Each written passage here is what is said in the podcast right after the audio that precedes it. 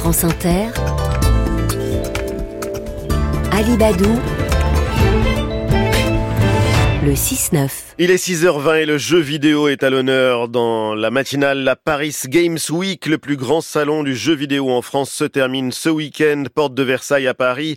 200 000 visiteurs, l'effervescence et un premier bilan ce matin sur les nouveautés présentes et à venir sur vos consoles. Bonjour Antoine B. Bonjour Ali. Bon, alias TPK, bonjour et merci d'être avec nous. C'est vraiment pas une heure pour un gamer.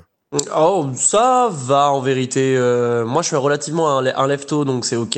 On va dire que on met ça sur le coup du, de la semaine de la Paris Games Week, c'est ok. Ben, merci d'être avec nous. Vous avez été le maître de cérémonie sur la chaîne Twitch de la Paris Games Week. Vous êtes euh, streamer e-sport. D'un mot, qu'est-ce que c'est? Euh, streamer e-sport, on est euh, donc spécialisé dans l'e-sport, on en parle beaucoup, on en fait de l'actualité, on en fait aussi euh, du commentaire de compétition. Et évidemment sur le côté, donc on est on est streamer, c'est-à-dire qu'on diffuse en direct beaucoup de sujets, ça peut être du jeu vidéo, mais ça peut être aussi des sujets assez divers et variés dans un but de divertissement.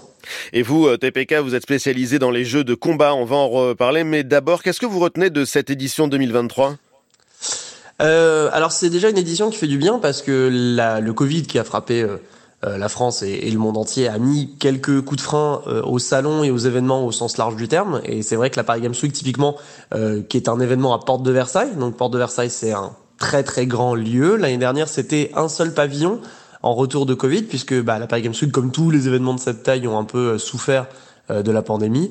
Là, cette année, on retrouve les trois pavillons qui faisaient les la grandeur en fait de l'événement sur les années Ouais. pré-Covid. Donc ça, déjà, c'est très, mais alors très très chouette en fait de pouvoir se retrouver autour du jeu vidéo puisque c'est le, le sujet principal, mais avec les ambitions qu'on connaissait d'avant Covid, euh, voire plus aujourd'hui puisque il y a pas mal de nouveautés et pas mal de choses en vérité à découvrir qui sont vraiment différentes par rapport aux années précédentes. Qu'est-ce qui vous a frappé justement parmi les nouveautés? Euh, alors c'est des nouveautés, on va tendances. dire plus. Ouais, on va on va dire que c'est des, des nouveautés plus euh, de fond, c'est-à-dire que le jeu vidéo aujourd'hui, on se rend compte que c'est une industrie qui se mélange très bien avec beaucoup d'autres pans euh, de la pop culture. Ça, c'est Bien plutôt sûr. chouette.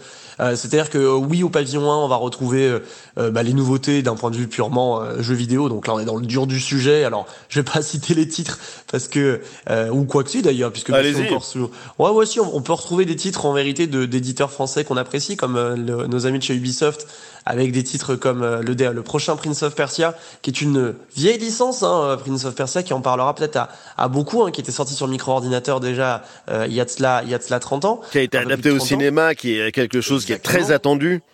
Exactement, très très attendu. Donc Prince of Persia The Lost Crown, Euh, également euh, Final Fantasy, hein, cette licence japonaise assez assez légendaire, euh, initiée euh, pareil dans les années 80, euh, qui connaît euh, la suite de de son euh, titre Final Fantasy VII, euh, donc qui s'intitule Rebirth, très très très attendu avec une démo euh, entièrement traduite. euh, Traduit euh, pour la français première pour fois en français.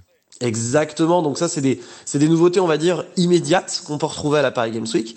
Et ensuite eh ben on retrouve aussi euh, euh, des euh, secteurs beaucoup plus structurels, typiquement euh, un stand de, de euh, jeux vidéo euh, made in France. Donc ça c'est vraiment un de mes coups de cœur personnellement parce que bah on peut mettre en avant l'industrie du jeu vidéo qui est on va dire une économie extrêmement puissante. Ah bah c'est un Mais secteur aussi- qui pèse 5,5 milliards d'euros de chiffre d'affaires. C'est le premier marché de divertissement devant le cinéma, devant la musique et de loin.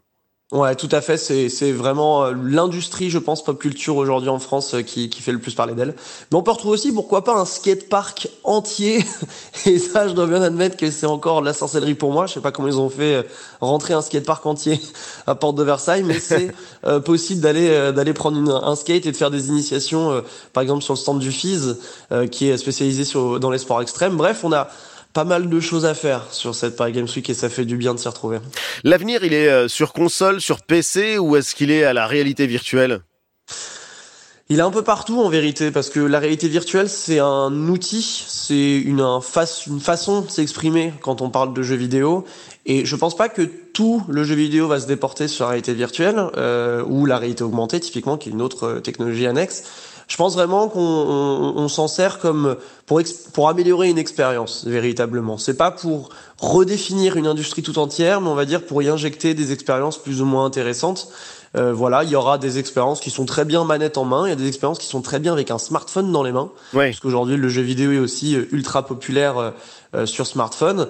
Et bah, je suis aussi infiniment convaincu que bah, le futur du jeu vidéo, il est sur téléphone tout autant qu'il est avec un casque avec un casque plus ou moins lourd et plus ou moins encombrant d'ailleurs sur la tête euh, mais pour des expériences, on va dire, euh, plutôt chouettes. En tout cas, l'avenir euh, semble radieux pour le jeu vidéo. Merci de nous avoir fait part de votre passion TPK.